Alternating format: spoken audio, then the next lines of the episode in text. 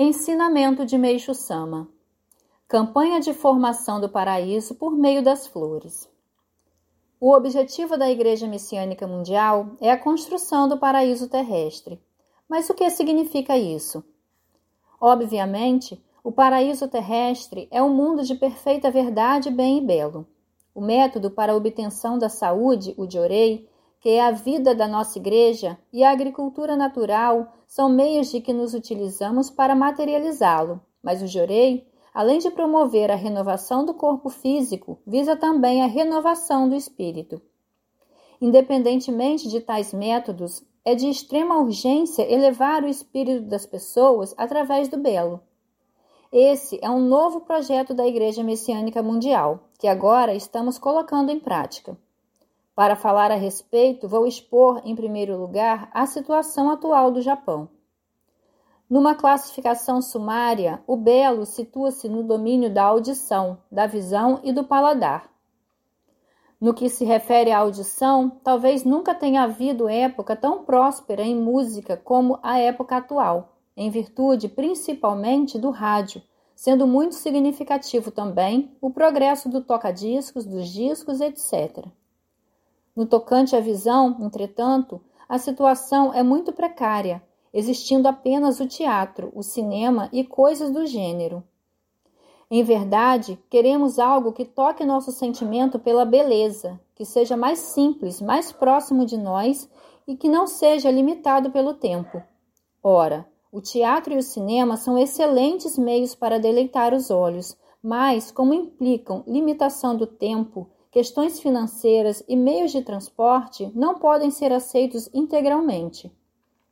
O que propomos aqui é o cultivo e distribuição das flores, excelente forma de propagação do belo.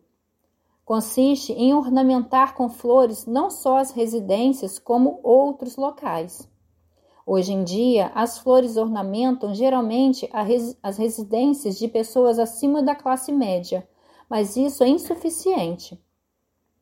Nosso objetivo é adornar com elas todos os lugares e classes sociais, colocando-as à vista de qualquer pessoa. No canto do escritório, em cima da escrivaninha, onde quer que seja.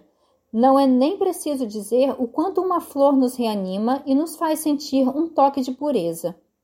Em termos ideais, desejamos ornamentar até mesmo prisões e locais de execução quão boa influência isso exerceria sobre os detentos. Se chegarmos ao ponto de existirem flores onde quer que haja pessoas, a força para tornar ameno este mundo infernal será bem grande. Atualmente, porém, isso é impossível, dado o alto preço das flores. Por conseguinte, precisamos fazer com que elas possam ser adquiridas a preços bem baixos. Para tanto, devemos intensificar o seu cultivo, mas de modo a não prejudicar a produção de alimentos. O Japão é considerado o primeiro país no mundo no que se refere à variedade de flores.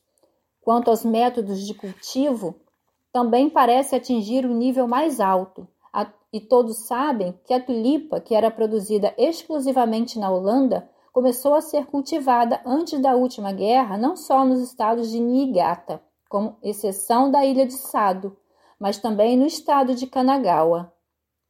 Está sendo exportada para a Inglaterra e para os Estados Unidos e a produção vem aumentando a cada ano.